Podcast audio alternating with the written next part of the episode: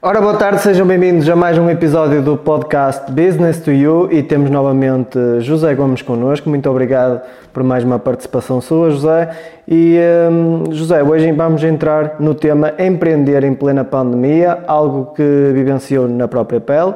E hum, antes de mais, o que é que te levou a criar o próprio negócio, José? Eu quando, quando, quando fui estudar, quando ingressei na, no ensino superior, quando fui tirar a minha licenciatura já tinha ali um pouco a ideia de um dia poder eventualmente criar uh, um negócio próprio, uh, uma questão de realização pessoal. E, uh, e, e pronto, lá está, nessa, nessa altura, quando, quando depois, depois de sair da, do ensino superior, não é? passei por uma empresa na área administrativa, na área da, da gestão, de, seja ela financeira, recursos humanos, uh, acaba por fazer um pouco de tudo. Pronto, e, e ao mesmo tempo depois uh, surgiu a hipótese de poder criar, um, desenvolver um projeto ligado à comercialização de materiais. pronto, e na altura, depois, paralelamente ao, projeto, à empresa onde eu estava, acabei por, por, pronto, por começar a trabalhar sozinho, portanto, e de visitar na altura comecei por, pelo setor da, da serralharia, da metalomecânica, pronto, e comecei por identificar alguns produtos que eu achava que poderia eh, fornecer, que, seria, que são consumíveis, que, que eles utilizam, pronto, e comecei a trabalhar, a, tra a fornecer elétrodos, o fio, de soldar, os discos de corte, pronto, as coisas começaram-se a a desenvolver, pronto, e efetivamente depois acabei por, por basta procurar mais, mais clientes e as coisas foram se desenvolvendo naturalmente, pronto, e felizmente as coisas correram bem.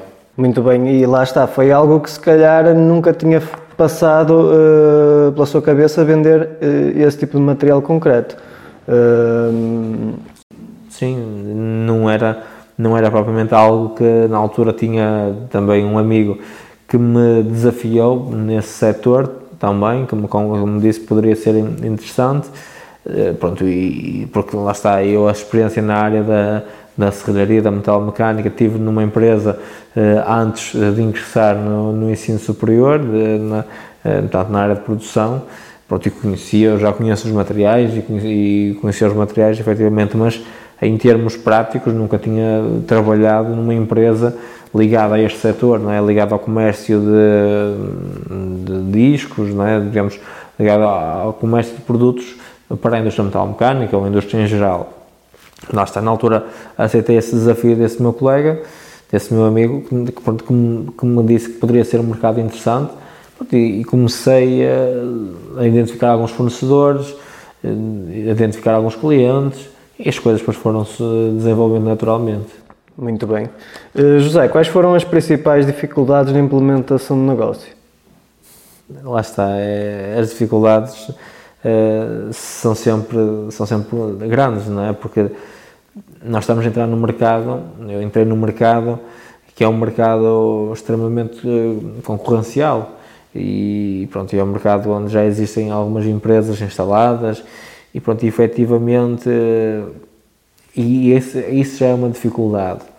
Depois a dificuldade de, de, de, uma pessoa nova, portanto, os clientes normalmente estão habituados a determinados produtos, a determinadas pessoas, chegar uma pessoa nova eh, que, não, que não conheciam, em alguns casos, em alguns casos já inicialmente as pessoas que comecei a abordar pessoas que eu conhecia, eh, mas claro, depois tive de abordar outras pessoas que não conhecia e depois chegar alguém uh, a uma empresa e essas pessoas não conhecerem quem é que está ali a apresentar um produto, claro, gera sempre alguma desconfiança e lá está, e naturalmente nós uh, temos, é, temos de trabalhar a confiança com as pessoas e, e tentar agregar ali algum valor para, para depois começarmos a trabalhar. Portanto, essa é uma dificuldade, esta, esta, esta comunicação, portanto, para além de ser um mercado concorrencial, o chegar a uma empresa uh, as pessoas não, não nos conhecendo estão habituadas a trabalhar com determinados uh, fornecedores e porque eh, de eu agora escolher e uh, adquirir algum produto a este, a este fornecedor e não continuar com, com o meu fornecedor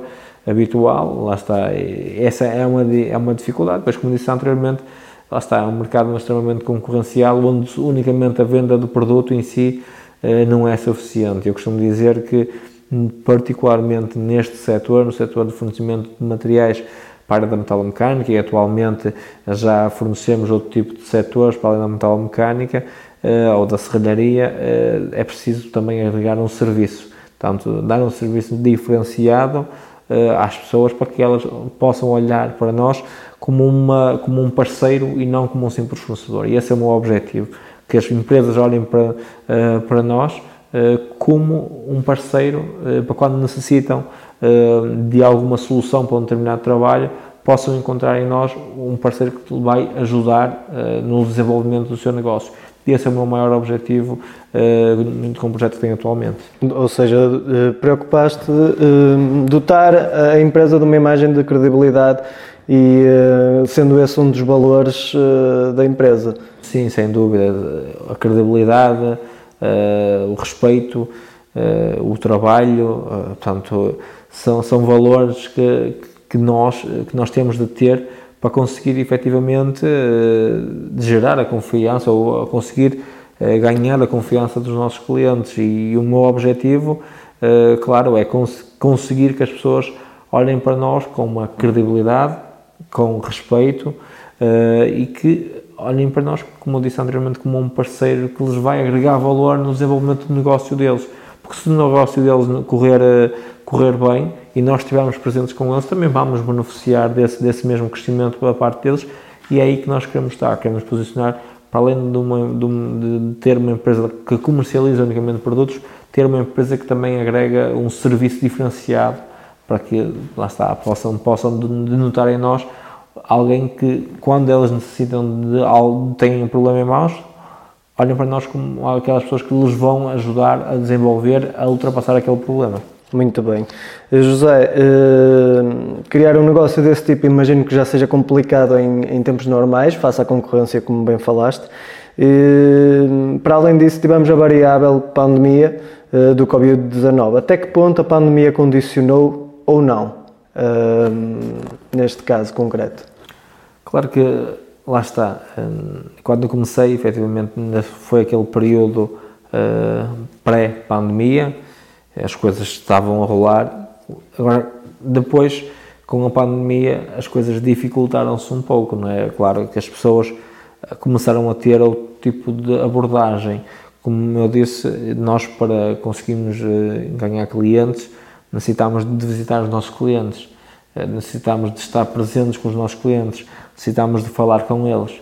E como sabemos, quando estávamos no início da pandemia, quando as coisas se agravaram, eh, esta comunicação entre as pessoas tornou-se eh, extremamente difícil porque as pessoas tinham receio, eh, não é? E nós, as pessoas não poderiam, não podíamos entrar dentro da fábrica ou dentro da oficina, que as pessoas tinham receio, não é? Poderíamos transportar o vírus e nesse aspecto dificultou um pouco a tal comunicação entre, entre as partes.